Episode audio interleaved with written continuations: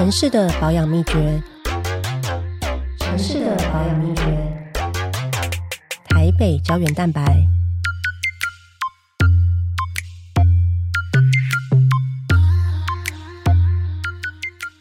啊，今天呢，节目上邀请到了一位来宾，哈，呃。我们一般会叫他们称呼他们是地方妈妈哈，可是呢，如果你跟我一样现在坐在他眼前的话，就是他看起来就是你很难想象，就他已经是一位妈妈，然后呢，他的孩子呃，已经今年已经是要进入到十一十二岁这个阶段。今天邀请到的是特色公园行动联盟的理事长雅玲，对，欢迎佩仪好，各位听众大家好。我今天特别想要邀请雅玲，是我上一次见到他的时候，应该是。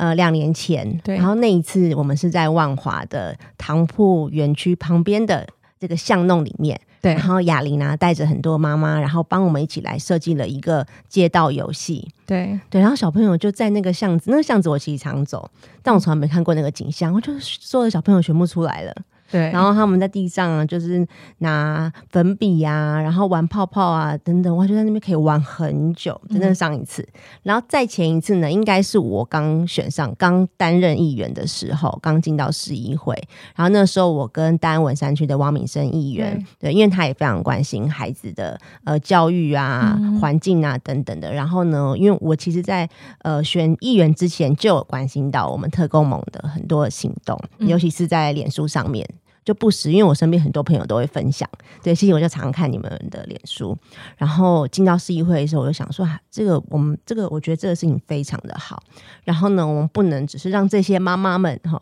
我觉得妈妈本身已经已经地表最强生物了，就你还要他们怎么样，就已经很忙了。对，怎么样我们可以一起来帮一点点小忙？对，所以那时候就邀请亚玲，然后还有我们特工盟的其他伙伴们来到议会，就有一些讨论。这样，所以我我我想很多听众可能会跟我一样，就是会好奇说，因为一般我们就觉得说妈妈真的已经够忙了，然后呢，很多人还是要身兼多职。雅玲本来你是做公关行销这样的工作，对不对？对，那怎么会就是参与到特工盟这样？你们等于是重新发起一个组织，然后发起一个行动，然后呢，这个行动不止一次性的，它后续是。持续的组织化，然后甚至发起更多的倡议，这个转折是发生一件什么很重大的事吗？哦，其实我原本是在呃做行销这个工作做了很多很多年这样子，然后那时候其实我会离开职场最重要的关键是因为我想要生第二胎，对，然后因为之前的工作很长要去国外这样子，所以就想说啊，我要花一点时间好好把我的老二生出来这样子，就没有想到在育婴的这个过程之中，他们。在一岁的时候，那时候刚满一岁说，竟然就发生了有妈妈告诉我们啊，告诉在呃妈妈的群组里面，然后这个供血的群组里面告诉大家说，哎，其实我发现呢，到处都在拆模式滑梯，然后现在拆到我家前面的这一座，也就是万华的青年公园，对对 对，然后就说，哎，大安森林公园也有危险哦。那我家刚好住在大安森林公园附近，然后我其实很常带我小孩去大安森林公园玩，所以其但是。当下呢，其实我并没有那么强烈的感觉。坦白说，我是把这件事情带回去跟我小孩说：“哎，你知道吗？大安森林公园那个我们很常去玩的模式滑梯，它要拆掉嘞。”那我们家小孩那时候他四岁多，他就非常生气哦，他就说：“为什么大人要把好玩的都拆掉，把不好玩的留给我？”那我那当下才发现说：“哇，原来在他们的心中。”是有分好玩跟不好玩的，即便那时候我已经当妈妈四年了嘛，可是坦白说，我并没有那么的了解儿童的游戏，我就觉得哎，反正小孩就是玩嘛，这样子。对，可是，在那个他讲的这句话之后，我才发现哦，原来竟然有这个面相。那其实原本在生完第二胎没多久，我打算就是两年之后我就想要重返职场。那其实就是因为我孩子的这句话，把我留在了。就是再也走不回职场这样子，对，就他讲了这句话之后，我就开始觉得说，对，那我现在连我都不懂，那其实一定有很多很多人不懂，所以其实有很多的父母亲都跟我一样，他是人生的第一场哦，陈情抗议哦，哦，就是为了儿童的游戏，你们是真的有举牌那种，对不对？对，举牌真的抗议，真的就是带着孩子去。那个市政府前面陈情抗议，希望政府可以听听儿童的声音。因为对我来说，我可能过去其实我可能虽然会带孩子去儿童呃游戏场，可是其实在我们那个年代哦，因为大部分公园都没有那么好玩嘛，所以我们最常去其实亲子餐厅。对，反而是餐厅里面的对游具比较好玩。以前的亲子餐厅游戏设施很丰富嘛，挑战性很高，所以那小孩非常喜欢玩。那相对来说，我就会比较倾向带孩子去那个地方。那但是我后来在做这件事情的时候，当时我孩子告诉我这件事情，那我开始了解这件事情的时候，我就发现说，其实要这个呃公务员其实兼具了这个所谓的社会的公平与正义耶。因为其实很多的人他们可能并没有这样子的负担跟这样子的余裕去负担一个孩子，因为光一个孩子可能就要五百块。对，那如果他现在有很多的孩子的话，该怎么办？对，可是每一个孩子的游戏都是这么的重要，所以就开始变成我就开始投入了这件事情，一直到现在。你说到市政府抗议那一次是你们很多人是可能第一次参加抗议的行动，对，而且还带着孩子哦，带着小孩。那时候是有人先提议嘛，就是然后你们我会好奇，你比方说那时候你们是有打过，比如说一九九九澄清，还是说有跟里长或议员反映等，就是有用什么样的方式，然后让你们觉得说真的愤怒到就必须要到市政府门口抗议？当时呢，因为一呃。大安森林公园要拆除的时候，听到这个消息，所以就有人打电话到一九九九，然后一九九九回复是说好，那我们研议这样子，我们再讨论。但因为我家就住在附近嘛，我就跑过去看。就周末，你就立刻到现场，对，就超级礼拜五打电话，礼拜五打电话，然后忘记是礼呃礼拜六还是礼拜日的晚上，我到了我现场一看，已经是一片瓦砾，已经拆了，已经拆了，所以我就想说，天哪，你不是告诉我们，搞阿 pen，对，你们不是要演绎吗？可是你现在在周末，你已经全部拆光光了，是连旧都是你知道碎石了，你根本连形体都看不见，所以我就把这件事情还有这个照片抛回我们的群组里面，然后大家就开始非常愤怒嘛，因为其实那一年其实拆了很多很多座，所以大家但但是因为大安森林公园，毕竟它是很多很多人去，很多人都有些感情，所以那个愤怒瞬间就爆发这样子，然后就开始有人说，我们应该要找那个做这个网络串联。对，那当时因为我自己过去是做公关的，所以我就觉得这件事情我们应该要上媒体，对，我们应该要去做一些做这个记者会，让很多的人知道这件事情，然后施压市政府这样子。就是让更多人来关注。对对对，所以呢，因为有这个串联呢，其实非常快，网络串联那两礼拜就有大概将近四千笔的那时候就在脸书上，对，而且那时候我们连粉丝页都还没有，什么都没有，我们就只不过是个人发起，然后每个人就开始分这样子。就有4000笔的连，署。所以有两个礼拜。是因为，有很多家长群组嘛，对，很多家长群主就知道这件事情，然后再加上有一些智能治疗师、儿童心理师，他们也就是非常认同这个议题，然后很多的幼教学者就帮忙一起分享，所以它就变成是非常非常快，就引发了很多人的愤怒这样子。所以很多其实很有趣，我们在当天的记者会，我们就说我们要做记者会嘛，然后我们就开始啊、有人写新闻稿啊，有人做什么事情啊，然后有人开始找那个国外的照片啊，哦，把输出啊等等，就开始分工这样，网络分工。那其实很多人我们是到记者会当天才第一次见面，对就网友见面会，对网友见面会，但是之前都在线上就已经开始协作了。，对，在线上我们开始写作这样子，然后那一天就是开完记者会之后，大家就是带小孩，因为都有带小孩嘛，那小孩陪我们开完记者会，他其实很无聊。那我们是不是该做点什么事情？所以我们就把他带去旁边的沙坑，然后大家开始挖沙，小孩挖沙，然后大人就在旁边问说：“那我们接下来该怎么办？现在市政府收我们的陈情书了，那下一步呢？下一步在沙坑旁边讨论下一步的抗议的策略。对我们的我们的未来这样子，对我们是要这一次做完就结束吗？可是这样谁去监督政府？那天市政府是谁出来收陈情书？有代表出来哎，有工呃副总工程师工人 对 有副被推坑出来。对他后来出来收了那个陈情书，所以当天我们在沙坑，就大家就在讨论，然后大家就觉得说，那我们应该要成立一个组织，一个团体，我们要持续的去监督跟关注这件事情，也所以后来才有了粉丝也，对粉丝也这件事情，嗯。然后，所以当天就想好这个名称，对就是特色公园行动联盟，就在沙坑旁边就想出来。特色公园行动联盟一开始并并没有想出来，是后来才想出来，一那开始只有还我特色公园，啊，对对对对对对，看 没错。对所以那天回去就成立了粉丝页，对然后就开始后续的行动。可是你们后续的行动非常多哎，因为我在想，它是起源于一种一种很很素朴的一种情感的。力量，对，对就是说这个事情不应该是这样子。然后我觉得里面可能也包括了对于呃政策决策的公开啊、透明性嘛。就是我觉得我我是跟你一样个性。如果我看到他回应我说我们还在演绎，然后我却看到他已经拆掉，我会瞬间爆炸。对，真的就瞬间爆炸，而且我会觉得政府怎么可以欺骗我的那一种感觉，我觉得我会瞬间爆炸。我觉得包括一个决策的公开性，然后以及公民参与嘛，那你们让我们参加讨论，嗯对不对？最根本的是你们对于公园的。想象就觉得公园应该要是一个什么样子，所以那时候说这些磨石子滑梯，当时拆掉其实是因为有一个 CNS 标准嘛，就是嗯通常都是以安全标准为这个理由。但是那时候知道要拆掉，有没有告诉你们说，那拆掉之后要做什么？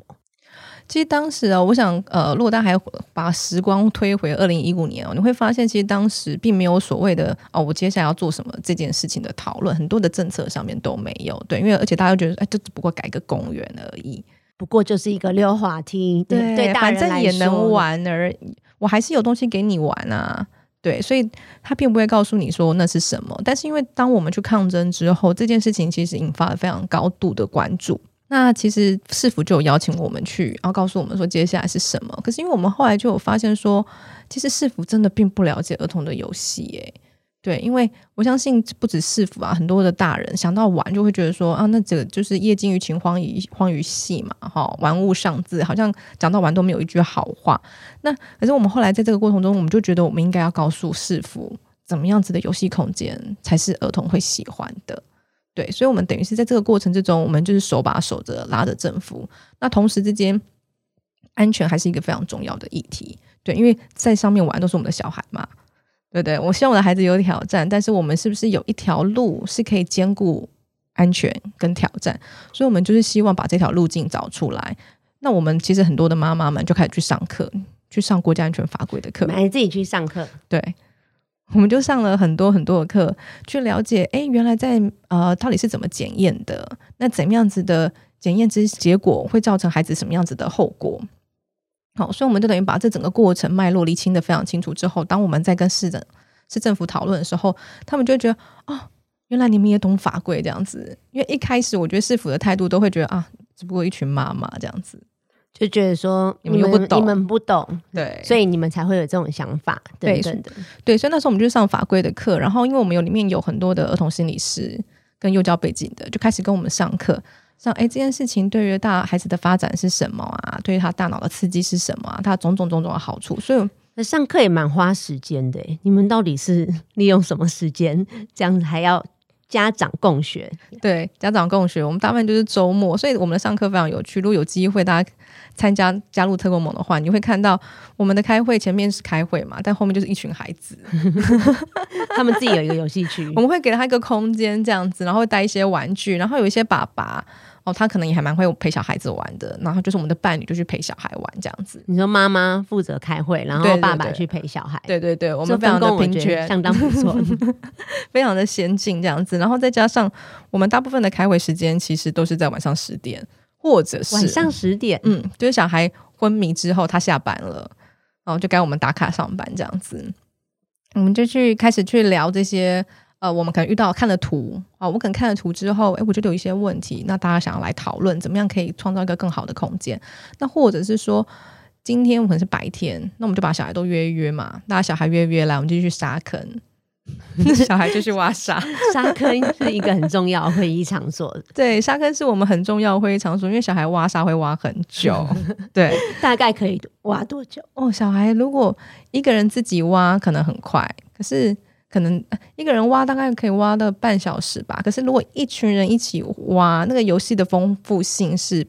更多的，哦，变化可以更多。可以现在我们来玩扮家家酒，你当爸爸妈妈，然后接下来我们来挖城堡，接下来我们来挖河道，你去装水等等，所以这样可以挖两个小时。所以我们就可以讨论很多很多事情，就是会发展出很多分工，对他们会自己讨论嘛。对对对，所以我们大概就是呃，整个城市都是我的开会空间。只有有邮局的地方，其实都可以是妈妈们或爸爸们的开会场所。对对对，刚刚雅玲有讲到说，特工盟等于是拉着政府手把手的嗯。往、呃认识玩也是一种专业，嗯。然后发展到特色有具、对，公园这样子的概念，然后把它化成现实嗯。去实现。这样。这个过程是我是完全亲眼见证，因为我们现在呃公园处，例如说他如果要做一个旧的公园的改造的话，他需要先办这个居民的座谈会。就第一个是先说明会了，嗯就是说啊，我们为什么要做这件事情呢、然后大概有怎么样的想法？那先收集意见，就民民众有什么样意见收集回来之后呢，然后呢，他们就会跟这个委托的设计团队开始来讨论，然后初步设计之后，就要再回到社区再开一次这个说明会。就初步设计的阶段，然后还是要请民众来提供意见，有什么样的意见，然后回来才做最后细部设计。但是我们现在公园处是不是从在一开始设计团队在讨论初步设计的阶段，就会跟特工盟来咨询？你们是不是都参与很多？就是我们市府，然后跟专业设计团队一起的这些开会讨论。呃其实现在的话，呃，我们大部分都会参与的就是说明会的部分。通常我们都会有呃在地的居民，可能刚好也是特工盟的会员或者是成员之核心成员，我们都会去现场会开会讨论。然后有些设计单位会在私下哦问我们的意见，看能怎么样子收纳大家意见之后再整合的更好。因为呃，特工盟的角色比较有趣哦，就是我们虽然是妈妈，我们了解儿童的游戏行为，但是我们也相对了解法规，那我们也了解在政府在施作上面可能会有哪些的问题，所以我们可以在提供哦，在大家的许愿之下，我们可以再整合哪些东西可能比较有可能有落实的机会，对，所以我们会从这样子的角度。再去提供给呃设计单位也好，或者是说接下来政府会开一个西部设计会议，对，从专家的身份去给建议，这样子。对，所以其实特工盟现在对我们市政府来说，已经是一个专业团体，就是嗯专家的角色。对就是我们在整个公园的设计的阶段，都会来咨询你们的意见。我觉得这个非常好，因为这个可能过去只有厂商跟政府。两方的这个意见在交汇，但现在我们等于多了一个第三方，然后同时也是使用者，但同时你们又有了解这相关的专业。然后你刚刚对讲说，你们各地可能都有你们的会员，对不对？对对啊，因为我记得我们在古亭的河滨公园对的特色游具说明会的时候，我们特工盟也有在地的成员有来参加，然后现场就会提供一些想法。对然后在万华的老松公园，杨梅对，对他有来参加。小梅不是来参加而已，他是这个说明会其中的一个讲者，嗯对，然后也是跟现场的家长，因为嗯。可能很多是社区的家长，他们对。过去可能不一定就是特工盟，对。就是分享特工盟过去的经验啊等等。然后万华的老松公园那场，我觉得蛮特别的，因为他有举办一个是儿童的工作坊，嗯。然后呢是让孩子他们自己来用这个画画的方式，他们去想象这个未来的邮，他们认为想象想要的邮具长什么样子，然后呢。呃，老师在协助来引导，把他们的画出来的东西，然后去去会诊，然后归纳。对，所以最后那个设计的参考呢，就是也有来自于当天那个儿童工作坊小朋友的想法。我觉得这个其实也是一个蛮好的方式，因为就就是说孩子其实才是游戏的主体嘛，嗯只是说他们可能没办法用这种开会这种语言来参与我们的讨论，用什么样的方式？你觉得我们在设计游具的过程中，应该或是说要怎么样把孩子的使用的经验或者他的想法可以纳进来？如果是你会用什么方式呢？其实特工盟一直在做，就是用参与式儿童手作参与的工作坊这样子。那呃，其实过去我觉得这其实呃，刚刚那个佩仪讲到，就是现在孩子用画画的方式去表达他的心情，我觉得这其实跟过去来说都已经是往前跨进了一步。哦、就是过去可能就是叫开会而已，那小朋友要说，可是小朋友受限于他的语言表达能力，而且还要先举手，对，可能还不一定会被被点到之类等等的，所以其实还是很难有那个机会表达。那现在其实呃有开始有做不同以往的，然后更了解儿童的发展的方式去做，我觉得是很好的。那特工我们在做的就会再更深一层。通常我们会在做，就是说，假设今天这个主题游戏场的主题是我们希望可以有飞翔，可能这附近哦有机场，过去是机场，像那个那个青年公公园对，以前过去是南机场嘛，那我们就想要知道，哎，孩子怎么想象飞翔这件事情？那我们可能就在现场会去搭设，用木做的方式哦，可能去搭设在树丛之间的呃这个呃树根树干之间，好、可能给孩子一些游戏的素材。好，那孩子你会怎么样子想从这边移动到这边？对，然后或者是说，哎，孩子可能会想要摆荡，那可能就会跟秋千有有串联等等的，就透过孩子的游戏行为去萃取出来。好，这个东西怎么把它放回进游戏场里面，或者是说像孩子，呃，我们在做那个木木架平台的时候，就要孩子哦，我们原本没有想说孩，我们只想测试，哎，孩子有多高的时候他会觉得害怕，因为孩子总说我要很高很高很高，那到底要多高啊？那我们就把它架高，一个是一百二十分的独木桥，一个是一百五十公分的独木桥，然后看孩子的感受，不同年纪孩子的感受。那我们发现，哎，除了孩子除了走独木桥之外，他们还会很想要从独木桥上面跳下来。你说他反而不会觉得害怕？有些孩子会可能会觉得害怕，可是有些比较大的孩子，他会觉得我想要更刺激，我想要跳下来。那我们就发现了一个我们可能过去没有看到的游戏行为，就是今天我们在教孩子想象的时候，他必须要他呃他会从他过去的经验嘛，他会去把它呃说出来。但是今天如果透过他的身体肢体行为，我可以观察到更多不一样的东西。对，所以我们现在会在做的就是让透过儿童的游戏，让他就让他玩，让他整个身体进去玩这样子，然后去了解、去观察，哦，带着我们的设计师们一起去观察这个东西要怎么把它放进游戏场里面这样子。透过身体，就肢体本身是一种沟通的方式。对，因为这是他最直接的嘛，因为他直接就在里面玩开了，那我们就会看到哦，他原来玩开的时候，他会可能就像他会一直不停的绕圈圈，一直不停的想要这样子。巡回的路径，这样一直不停的走，一直玩这样子，那我们就发现，哎，那他有这样子的一个行为模式，对，那我们就可以把这个游戏的动线上面，空间的动线上面，怎么样去做一个串联？我蛮好奇，像这种引导的方式，是你们有参考国外的经验，还是用？怎么会想到说有这一种其实是不同于以往的方式？哦，其实一开始哦，当年我们去跟宫灯处处长拜会的时候，我们就是提我们想要做。让儿童可以发声表达的工作坊，而不是只有说明会这种形式。所以当时我们其实就收集了很多国家的资料，然后我们也去拜会了这些各国的设计师。对，那我们就从他们的语呃，当中呃，这个概念其实是来自于日本的一个社区营造的算是呃大师了吧，三崎亮。对他就有说他在做一个地方的公园的时候，他是让孩子。呃，就他就是等于是构造构建的一个空间，让孩子他去观察孩子怎么游戏这样子。所以我们那时候得到得到这些概念的时候，我们就在想说，那到底我们在台湾可以怎么做？所以当时其实我们是申请了社区呃信义房屋的社区一家的经费，然后在那个呃河堤国枯岭街附近。有一个叫做失落的花园的空地，我我我知道那个空地，我有看到你们在脸书上发起的，对对对对，就是那个失落的花园那块空地，然后带着孩子去想象，我们要如何让孩子一起来用游戏的方式表达他的游戏语语言跟想法。那从那个地方开始练习之后，我们就开始一步一步的进化，到最后可能会去做出更呃，我觉得它是可以测出测试的。类型，我觉得这是更多元了。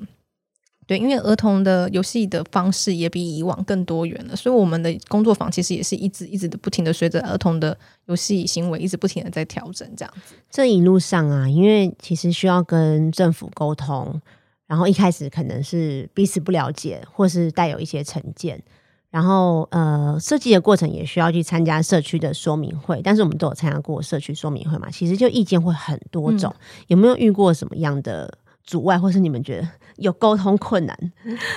印象很深刻，有一场在那个信义区的说明会，这样子，就是我们。呃，因为孩子就很高兴的要去，呃，就是我跟我朋友嘛，我们就几个妈妈嘛，就很兴奋要带孩子去表达他的意见这样子。那可是因为当天里长不知道是跟市府这边在沟通上面有什么样子的状况，所以整场是里长都在骂人，是有骂你们吗？没有骂我们，但是就是一直不停的在骂人，所以哦骂市府的出席的代表。对，骂市府出席的代表，可是因为他就是在现场一直发言嘛，所以最后小孩就觉得，那我今天来这边干什么？小孩就觉得说，今天 对来干嘛的？对，因为他整个都没有办法发言，有点失去耐心，就有点失去耐心。那很有趣的是，这个公园后来它落成之后呢，呃，它的游戏的有一它从游戏场面有一个叫旋转盘的东西，我想大家可能很多人现在都有玩过，就是你可以坐上去，你可以踩在旁边转这样子。它是一个转盘，那这个转盘呢，在启用的第二天就第三天就被封起来了。对，因为旁边是一个小学，那小学生玩的非常兴奋，那就有小朋友呃在里面没有做好掉出来受伤，所以他就被封起来。对，那他封起来之后呢？哎，市市府后那时候就说，那不然我们大家来跟里长沟通，对，那封起来，然后上面没有贴告示说接下来要做什么事嘛，就只有说就先封起来，就先封起来嘛。对，非常像我们市政府会做的方式，就封起来，就整个围篱都架起来，所以小孩都就整个游戏场里面，反正就是有出问题就封起来。对，就是先还没有想好下一步要做什么。呃，通常都会想好怎么解决。对对对，所以他就封起来，然后就说：“那我们知道这件事情嘛？我们就说，那这件事情我们是不是有这个机会可以跟里长沟通啊，让他了解这件事情对儿童的游戏有多么的重要等等的。”那但是当天里长就非常愤怒，就一直说：“那不然你们负责，小朋友受伤你们负责。”好，所以那不管怎么样跟小跟里长沟通，里长都是坚决不要，然后就说他一定要封起来，大家都不能，大家都不可以玩。如果你要玩，你就要签名。哦，你要切结。切结书，你要签切结书，安全自负。对，那就我们家每一个孩子就去签了。切结，立刻送去签，立刻就去。那个公园是你们平常本来就会去玩的公园，因为它离呃，其实我们平常很少去往那个方，应该说我们会去那个地方，但是我们很少去那个公园，因为那个公园对我家小孩来说，我觉得不够好玩，觉得不好玩，对，不够好玩，所以通常他不会去那个公园。那因为他盖那个旋转盘，所以我们家小孩就会想要去嘛，就就旋转盘就就封起来嘛，所以他就不能去嘛。所以当他知道这件事情的时候，他就说他跟我们一起去跟里长沟通嘛。那就很多很多人就去，但是里长就怎么样，就是说拒绝嘛。好，那反正小孩子现在也签了嘛，那我们就说，那里长，那现在小孩已经签切决，那可以打开吗？好，那里长也就打开了，然后由里长来打开，这个也是非常奇怪。其实里长就接受打开公园的这个管理单位。对，里长就接接受了。好，那里长就开了。那小孩就我就说，我就跟里长说，你看，其实小孩子他们这样玩啊，什么的，其实是很他们很和谐啊，他们会协调啊，那甚至是需要练习的，什么什么。但里长还是很生气嘛。但结果我们走了之后，里长就把他关起来了。然后更惊人的是，我们本来还想说，那是附近还有，那就是这样讨论完之后，那市府的下一步到底是什么嘛？那我们想说，市府可能会再找我们讨论。没有想到，当我们收到消息是来自一个在地的妈妈，她到脸书上面通知我们，那个现在正在猜旋转盘，又在猜，对，又用猜的，对，现在正在猜旋转盘。然后因为我家很近嘛，我就马上就冲过去，然后开直播这样子。现在 哑铃大爆炸，真的不要惹到哑铃，你要立刻冲到现场。我就立刻带着我家小孩，然后冲到现场开直播，然后我就开始说现在哦，现在正在拆除这个旋转盘，是小孩最喜欢的。然后旁边也有小孩经过嘛，我们就访问小孩说：“你觉得你对这个旋转盘被拆除，你的想法是什么？”所以你还一边主持节目就对了，一边还有访谈，对对对，真的不要轻易惹到妈妈，对，就是真的不要惹妈妈，妈妈生气真的很恐怖。所以当时呢，就很多的居民啊，因为在脸脸书上面直播嘛，很多人就开始说，啊，怎么会拆旋转盘？就开始暴气啊，愤怒啊，然后我又联络记者这样子，然后就当天联呃联合报就出了一个半版的报道，讲这个旋转盘的事情。然后后来出到半版，半版是很大的版面，对，他就出了半版讲这件事情。然后，因为其实是一个很大的问题，是市政府你已经承诺你要去做特色公园，好，那你也当把特色公特色公园当成当成一个很大的政绩，可是你在遇到冲突的时候，你是用拆除的方式去处理，而且你还是偷偷拆除，你很怕大家知道，对，所以当时呢，这件事情对我们来说，我们就觉得。你又我们要开倒车，好不容易往前，你现在又要把它拉回去。对，那所以呃，这这个事情之后呢，市市府就决定说，好，那我们就把它转慢一点，让它可以转，但是转很慢。那可是，其实你知道，转很慢对小孩来说就不好玩。那同样的一个旋转盘，在二零二零二零二一年的时候，在大安森林公园也放了这一座，再度引爆冲突，这样子。就是又有小孩受伤，就是启用了第三、第二天第三天就被封起来了。对，然后就说这个旋转盘有问题，上面就挂一张告示说这个旋转盘有问题哦，所以大家不要玩这样子。那我们家小孩他已经很有经验嘛，他就觉得哎，这明明就可以玩啊。对，所以我觉得其实是每个市民对于游戏设施还有对儿童游戏的认知一定是有落差的。那我们如何去让大家了解这件事情，其实是很重要的。对，那我觉得市府不能够只有用这种方式就让好来民意来对决，对，而是我们要如何让大大众更了解。所以当时我们是有建议市府说，如果像这种呃，就是新的游戏设施落成的时候，我们是不是可以可以设一个指导员在现场协助大家来了解这个新的游戏设施我们要怎么使用？但你透过了解跟引导的话，你可能比较知道如何安全的去使用它。那大家是不是就不会因为说，哎，不很很危险，我要把它拆掉？那最终损失的还是儿童啊？对，其实我非常可以想象说，这个我们市府他。最后为什么会做出这些决策？因为其实通常对他们来讲，第一个当然就是没事就是好事嘛，就最好不要出事。对，这是第一件事情。就是不管我现在要做什么，我所以有时候人家会讲说，呃，多做多错，不做不错。就我宁那我宁可就是不要做太多的。第一个就是很怕发生问题，这样。然后第二个就是说，那发生问题的时候，我怎么样去解决处理？就是我是真的。要去理解说这个冲突它的本质是什么？它背后是来自于，比方说怎么样的担心？好，那反对方跟支持方各是什么样的想法？好，那我们能不能找到一个方法是可以折冲的？那还是说，就那我就把它拆掉，我就让这个东西不见，好像冲突就不会发生？对，就是会可能是这种这便宜长期长真的都是便宜形式的想法了，然后会导致于最后你反而造成更大的冲突。对对，因为你没有去化解啊，就你并没有让不同意见的彼此去了解，然后真的有去沟通，你只是把那个会引发冲突的东西拆掉，对，或是封起来。对，而且我觉得其实，但是我觉得后来就是在这一连串，因为就是一连串的冲突之后，我觉得市府现在有稍更进步一点，就是他们当有人要澄清抗议时候，他就会通知我们，用专家的身份来现场发表我们的看法，这样子对于。呃，这个游戏可能有人是有人觉得，哎，历史很危险，啊，就是那个小石头。现在很多的游戏场我们会用那个小石头，哦，那很多人可能长辈就觉得，哎，这个东西我不熟悉，这东西很危险，那小朋友受伤怎么办？可是其实，当我们告诉他说，我们就可以告诉民众，其实历史哦，它是提供更好的一个保护力，对，我们就可以去说明这件事情，对。但是我也会更希望，就是说，是否在这件事情上面，是不是也可以有一些自己的立场？就是怎么去思考这件事情，而不是说好吧，那虽然我们说的很有道理，但是对方很生气，那我们还是拆掉它，换掉它，就是让特工梦来说。对对对对对，你说你希望是否也可以有一些立场？其实我觉得这是回到制度性的问题。其实我在议会有做过一个提案，就在咨询的时候，就是我觉得我们的公园处啊。因为公园处它是在公务局下面的，然后它全名其实叫做公园与路灯管理处，所以呢，它不是只有管公园哦，所以所有的这些路灯啊，你讲到灯，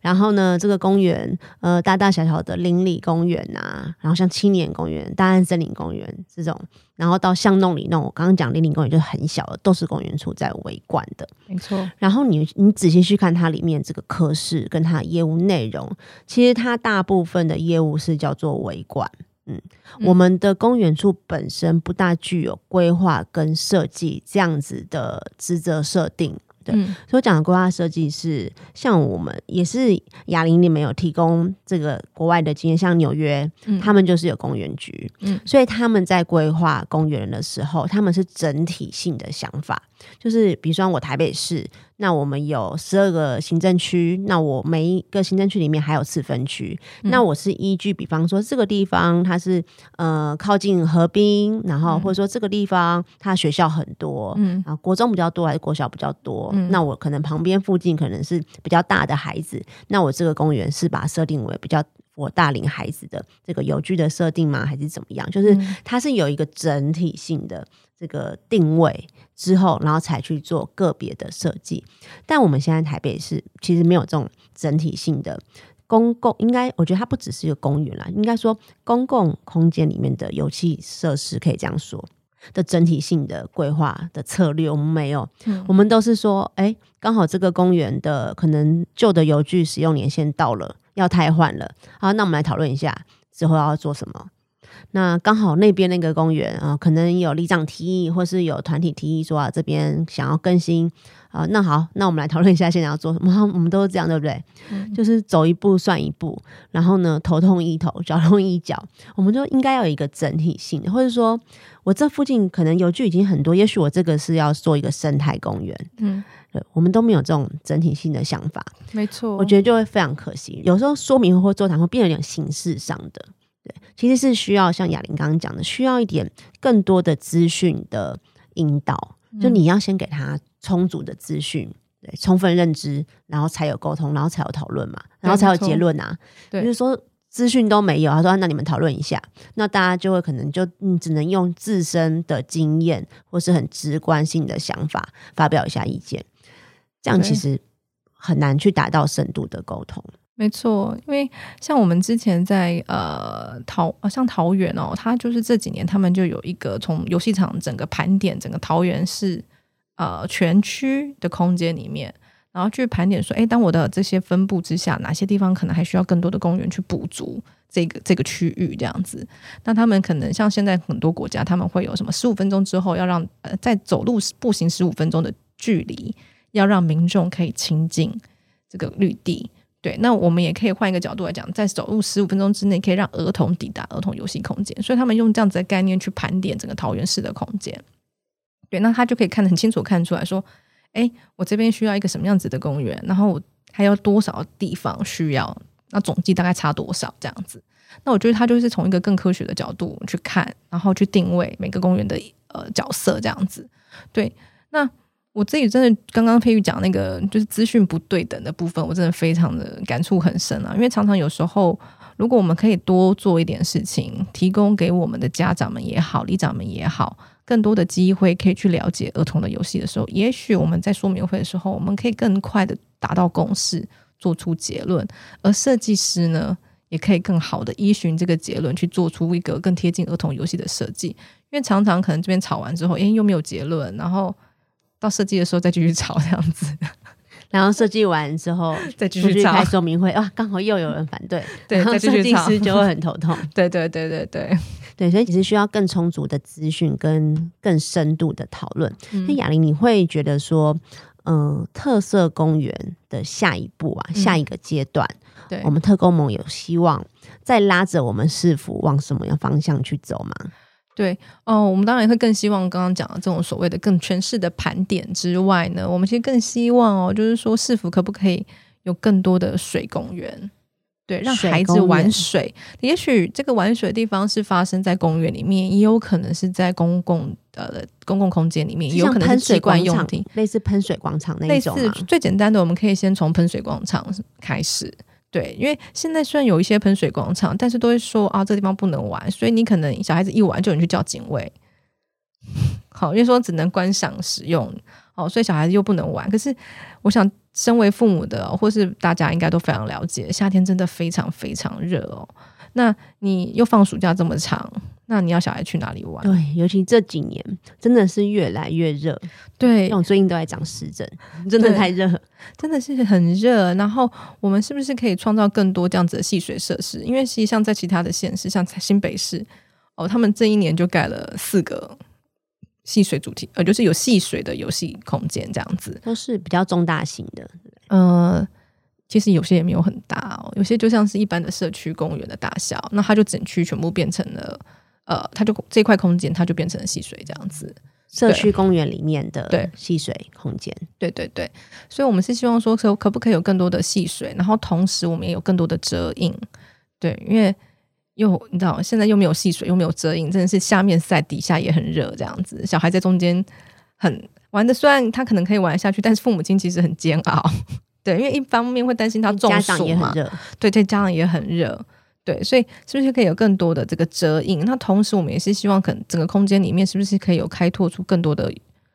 游戏空间？对，就像刚刚可能我们在公安公共空间的机关用地前面，我们可以有一个戏水的设施，这样就可以在让孩子有更多的地方可以去，这样子。就除了户外空间以外，其实应该说，我们要把孩子的游戏空间这件事情当成一个主题来想象跟规划，而不是说啊，我这边刚好有公园，刚好有一个空地，或者是我公园刚好要太旧了，那我们才来做游具。所以，包含刚刚杨丽讲的，我觉得从公部门如果有一些空间可以先试出，然后呢，我们先带头来做这些呃适合孩子友善的这个。这个设备或是设施的话，我觉得也是一个很好的领头的效果。对，那再来另外一个部分，我们也是希望更积极的去落实儿童表意参与权的这件事情。就是说，当我们今天让孩子发言了之后，我们是不是能够当我们设计完成了之后，我们是不是可以再找孩子回来去确认这是不是他们心中所想的，而不是说，因为有时候还是会流于形式，就是我可能啊，你们今天做完，可是我其实完全没有放进设计里。对，有发生过这样的事吗？也是会有，对，就是好，你们自己做他们知道之后是会很伤心。当然啊，因为我觉得其实这对孩子来说并不是一个很好的方式，就是我给你的机会表达，可是我并没有打算听。然后我觉得其实孩子会在这种在这个过程中，他学到是什么？就是当我们是塑胶嘛，对。但我们并不希望嘛，我们并不希望孩子是这样子学习大人社会的运作模式嘛。可其实正常来说不应该这样，因为那边那些也应该都是有留下正式的会议记录的。对，可是有时候我其实有一个困境啦，我觉得那个困境是在于，有时候如果我们引导的没有很恰。孩子的主题可能就会说：“我想要一个恐龙，你知道，恐龙公，我想要一个恐龙，我想要一个火箭，我想要一个各式各样，我想要变成仙女的主题之类，各式各样。有时候其实受限于经费，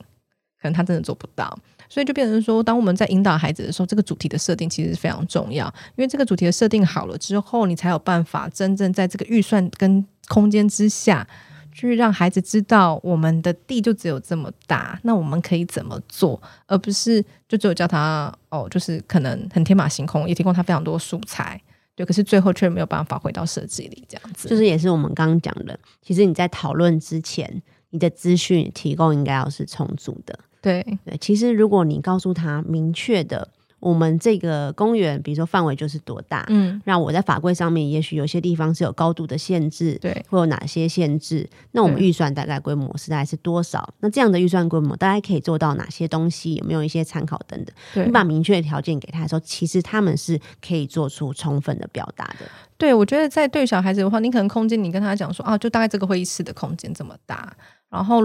呃，他可能可以去想说，那我们。我们可能去去引导他说：“你想要在这个空间里面，你想要玩什么东西？这个空间里面有很多很多的树啊，哦，你在这树里面你会想要玩什么啊？或是这里面有很多的洞等等等等的，你可以去带着更多的的地地形的条件，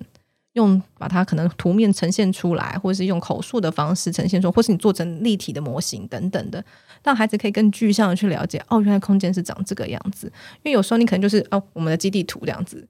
其实很孩子很难去想象，哎，这样子的空间，其实可能连大人都很难想象，只是大人就会不懂装懂，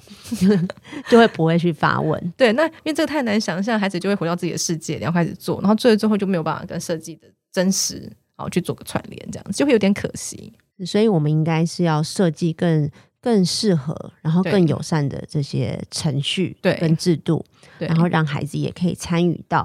跟他切身相关这些有趣的设计讨论里面之中。对他可以真正的参与这样子。对，我觉得真正的参与，真正这两个字很重要。嗯，对，因为我们很多就会变成形式上的参与，就我有让你们参与，我有让你发言了。对对，可是我没有真的要听你的意思。对对对，但我呃，我们自己会觉得说这件事情的话，我觉得它是可以一，它是它可能就是没有办法一步到位嘛，因为它真的是需要很多的经验跟知识的累积。对，所以我们也是希望说，哎，现在开始是不是可以在有些比较大型的或是中大型的公园里面，可以更更好的去做出这个程序来，这样子。好，我们期待我们台北市呢，可以呃。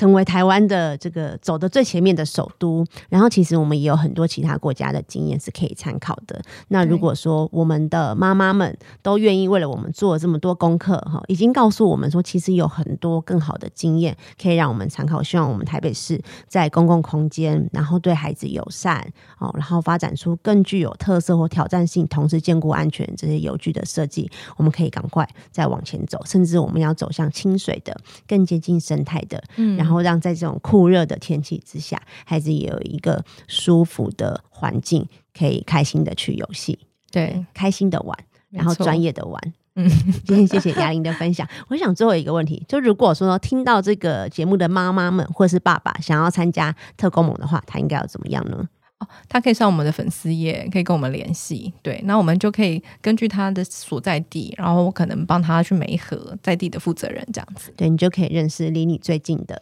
对团结的成员们。对，团结力量大，一群人一群人可以走得比较久。